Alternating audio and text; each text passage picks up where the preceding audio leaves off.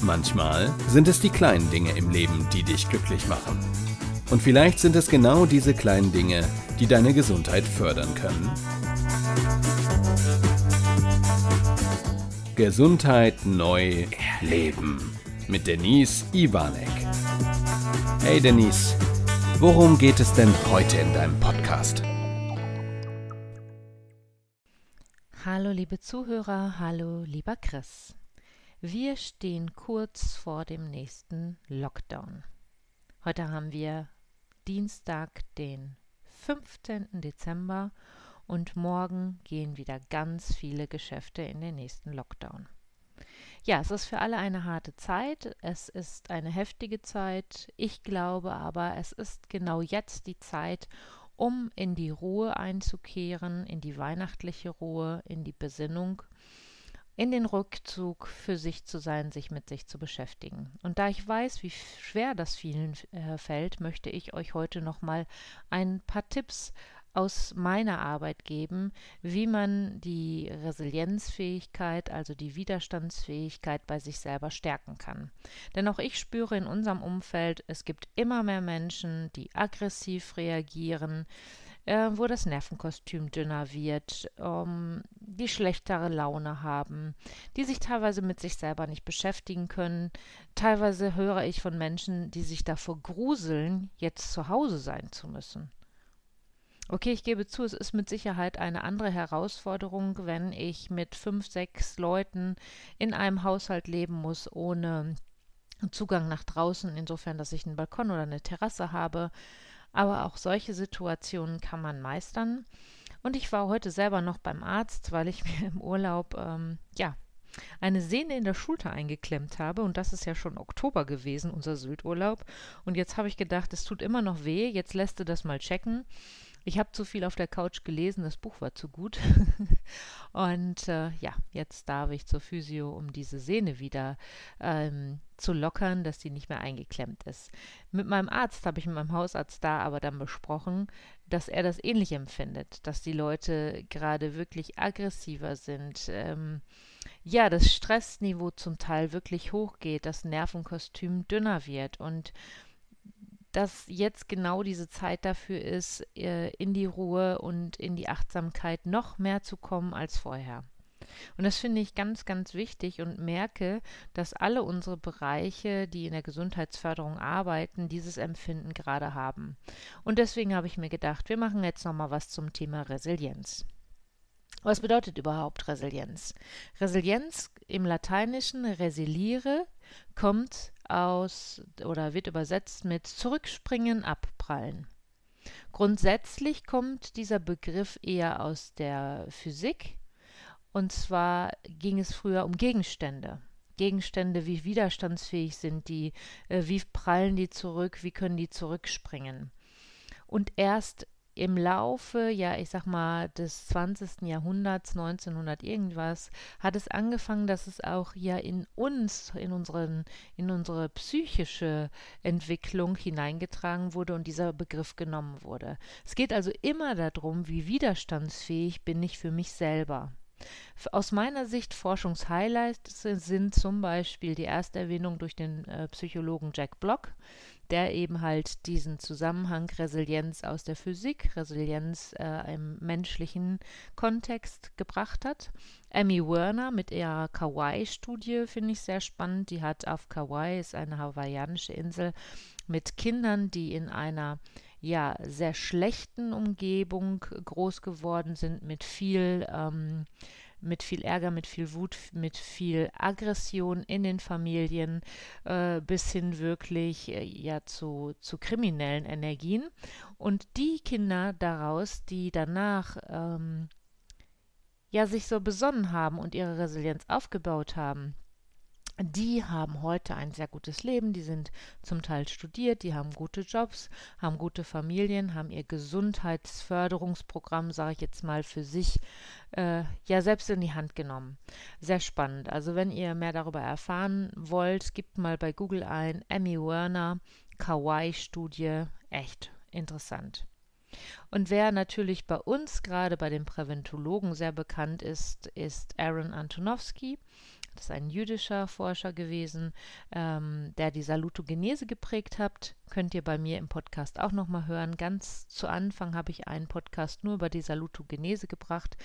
Er hat ähm, ja, er hat mehrere Studien gemacht, aber eine ganz prägnante, nämlich mit Frauen, die das KZ-Lager überlebt haben und die danach auch ein sehr ausgeglichenes Leben geführt haben oder auch noch führen zum Teil und hat sich gefragt, wie kann das entstehen? Und daraus ist dieser Kohärenzsinn entstanden.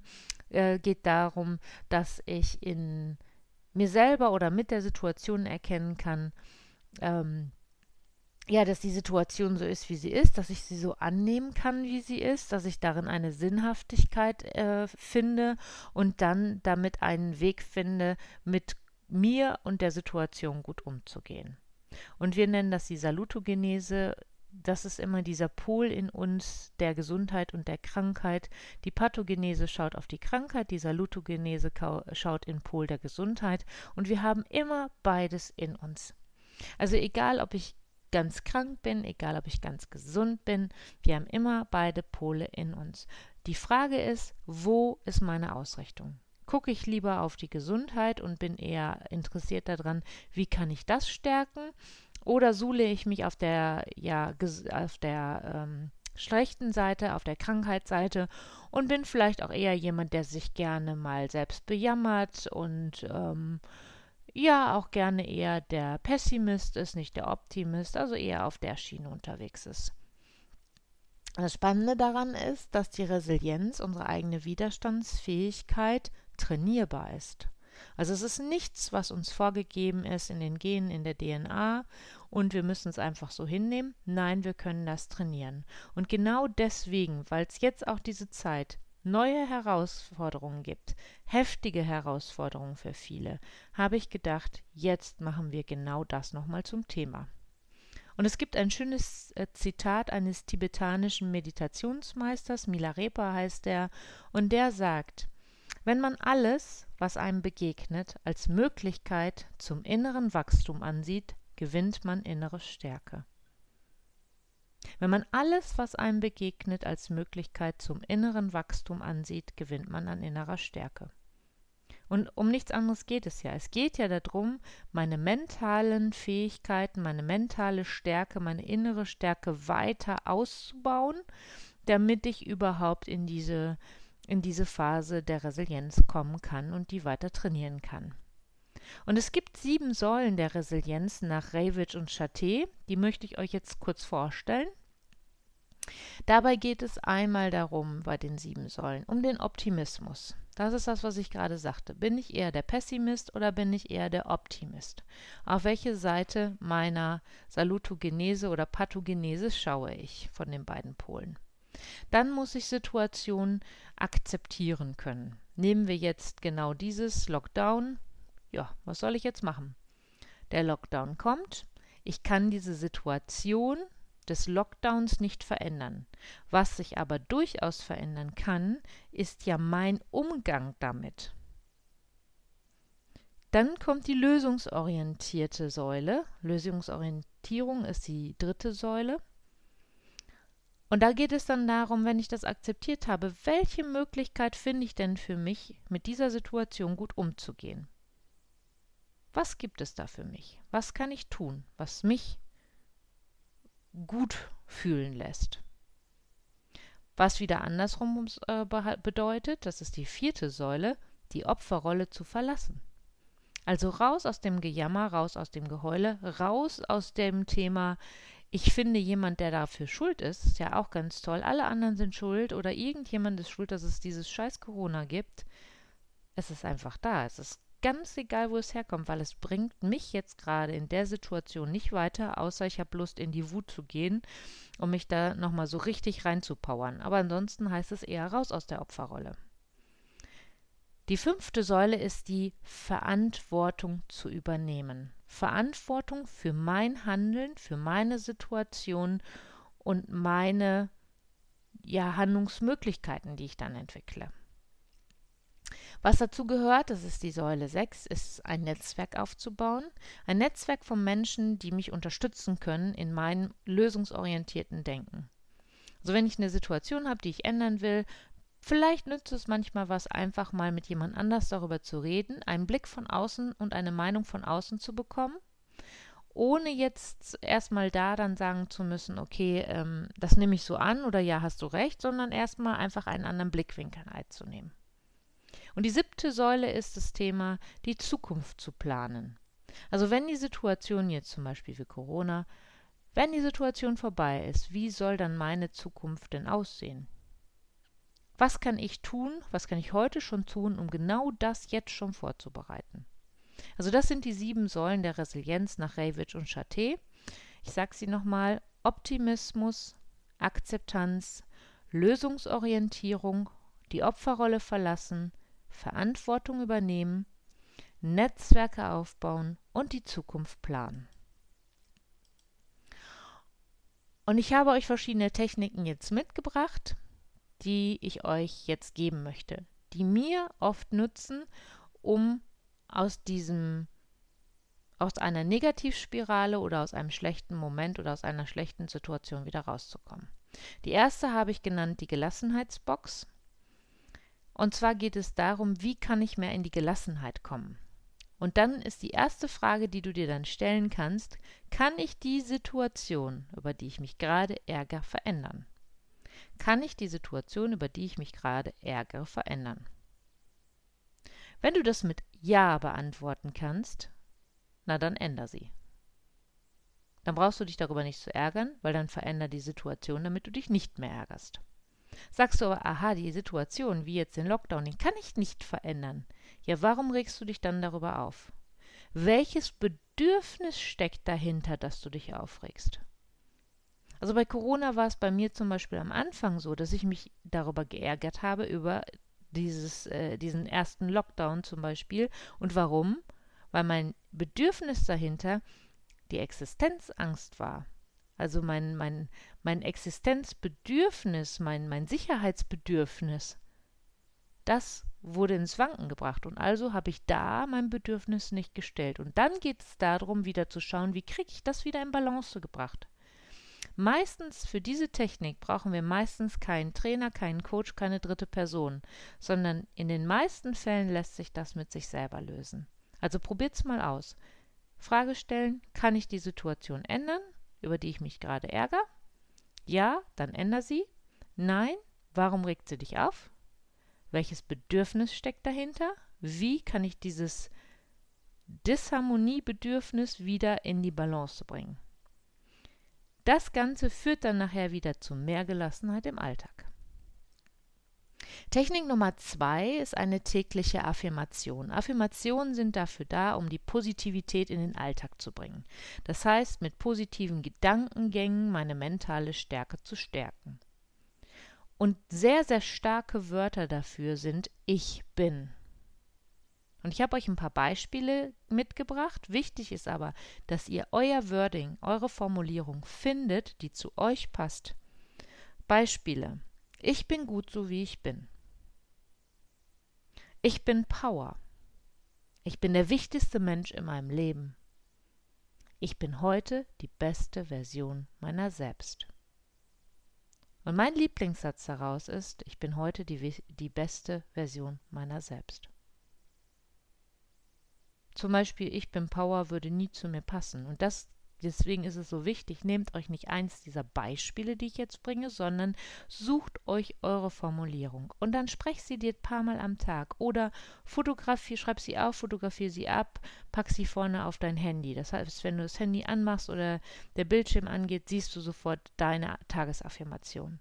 Und es gibt Tage, da ändere ich die auch. Manchmal ist es der wichtigste Mensch in meinem Leben bin ich.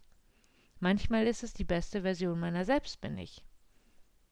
Also ist ganz unterschiedlich. Guck da, was zu dir passt. Die Technik Nummer drei ist die Sonnenwaage und da geht es auch darum, raus aus der Opferhaltung, raus aus dem Genöle, aus dem Gelam Gejammer. Auf der einen Seite der Sonnenwaage sind die Stressoren. Das heißt, du kannst dir so eine Wolke malen und dann schreib mal darunter alles, was dich nervt und was dich ärgert. Und auf der anderen Seite schreibst du dann hin, was ist denn alles gut daran? Nimm's mal mit für eine bestimmte Situation, was ärgert dich daran und dann guck mal, was ist alles positiv. Schreib das auf. Wichtig ist dieses Schreiben, weil das, was wir schreiben, wird besser verankert im Gehirn oder auch es wird rausgeschrieben und braucht nicht mehr so tief verankert werden. Und dann sieh zu, dass die Seite der Sonne, also die gute Seite mit den, was kann ich daran an guten Momenten finden, dass die überwiegt, dass da viele Impulse drauf sind. Und manchmal kann das Tage dauern und vielleicht nimmst du auch eine andere Person dazu, die da auch nochmal drauf guckt und sagt, guck mal, das ist doch daran alles gut. Zum Beispiel wieder auf Corona bezogen. Ich bin total dankbar. Ich hätte nie meine Videomodule jetzt so machen können, wie ich sie jetzt gemacht habe. Das hat mehrere Monate gedauert, das war richtig viel Arbeit. Ich musste sehr stark aus meiner Komfortzone rausgehen und mich an dieses Thema vor die Videokamera stellen, die Videos selber drehen, die Videos selber schneiden, in dem Schnittprogramm das Ganze umsetzen, hochladen, jemanden finden, der mir das Ganze auf die Homepage setzt, die Umsetzung dort, immer wieder zu gucken, dass das jetzt auch richtig passt. Das war ein Weg. Aber es war mega genial. Und wenn ich nur diese Situation, nur dieses kleine Feld von Corona angucke, dann kann ich ganz, ganz viel Sonniges aufschreiben und wenig, was mich gestört hat.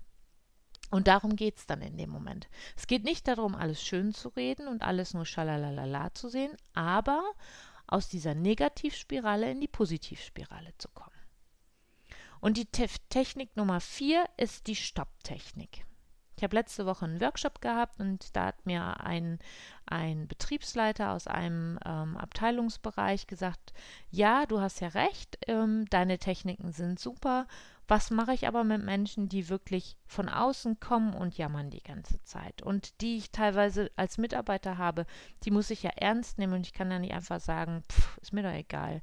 Und da habe ich gesagt, okay, wenn es jetzt um das reine Rumjammern geht, dann macht es Sinn, irgendwann auch mal hinzugehen und zu sagen, pass mal auf, mir fällt auf das und mich stört daran, also immer bei dir zu bleiben und die Situation einfach zu schildern, was du empfindest, ohne den anderen zu verletzen und zu sagen, pass auf, in dem beruflichen Kontext bis da und dahin ist das in Ordnung, aber darüber möchte ich dann ansonsten kein Gejammer mehr hören.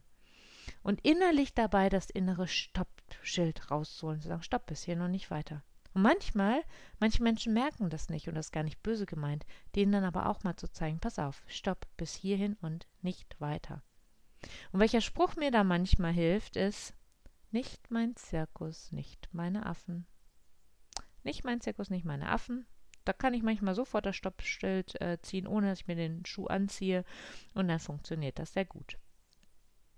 Das sind meine vier Techniken, die ich immer mal wieder anwende. Also Technik Nummer eins war das Thema mit der Gelassenheit. Kann ich die Situation ändern, ja oder nein?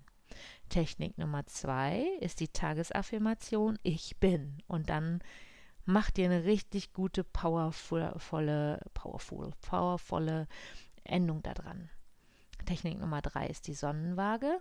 Was nervt dich und was kannst du Gutes darin sehen? Und Technik Nummer 4, die Stopptechnik. Nicht mein Zirkus, nicht meine Affen. Und dann kannst du mal für dich hingehen, nimm die sieben Säulen, die Optimismus, Akzeptanz, Lösungsorientierung, Opferrolle verlassen, Verantwortung übernehmen, Netzwerk aufbauen, Zukunft planen. Und dann setz mal auf einer Skala von 1 bis 10. 1 ist, bin ich gar nicht stark drin, 10 ist, bin ich total optimistisch, kriege ich gut hin. Nimm das für deine Situation, geh in diese Selbstkontrolle, schreib dir das auf. Dann wende eine oder mehrere der Techniken an und guck nach vier Wochen, wie sich diese Zahl verändert hat und ob sie sich verändert hat. Ich glaube, in den meisten Fällen, wenn wir uns mit uns selber beschäftigen, wird das passieren. Das heißt, wir können unsere Widerstandsfähigkeit trainieren. Aber dafür musst du ins Tun kommen. Das eine ist, du hast dir jetzt den Podcast angehört und äh, hast Ideen mitbekommen. Das andere ist, Mensch, ich muss auch in die Umsetzung kommen. Das heißt, beginne ins Tun zu kommen. Wenn die Situation schwierig ist oder äh, ja besonders in eine, zum Beispiel wenn man das bezeichnet als eine Krise, ich bin gerade in einer Krise, in so einer stressigen Situation in eine Umsetzung, Umsetzung zu kommen, ist oftmals schwieriger, als wenn ich mir leichte Situationen nehme, wo ich sage, ach, da habe ich gar nicht so viel Stress mit, aber es ist eine super Möglichkeit, um jetzt eine neue Technik anzuwenden und zu trainieren. Also nimm leichte Dinge, leichte Situationen, die dich vielleicht mal ärgern, und wende eine der Techniken mal an. Und guck mal, wie sich das anfühlt, weil dadurch trainierst du es und dann, wenn ich das oft gemacht habe, fällt es mir viel leichter, in einer schwierigen Situation diese Techniken anzuwenden. Und dann denk immer wieder mal an den tibetanischen Meditationsmeister. Wenn man alles, was einem begegnet, als Möglichkeit zum inneren Wachstum ansieht, gewinnt man an Stärke. Und das wünsche ich dir von ganzem Herzen. Ganz, ganz viel innere Stärke jetzt in dieser Zeit und dass du ganz, ganz viel Liebe, Wertschätzung in dieser Zeit verschenkst. Bleibt gesund. Bis bald. Eure Denise.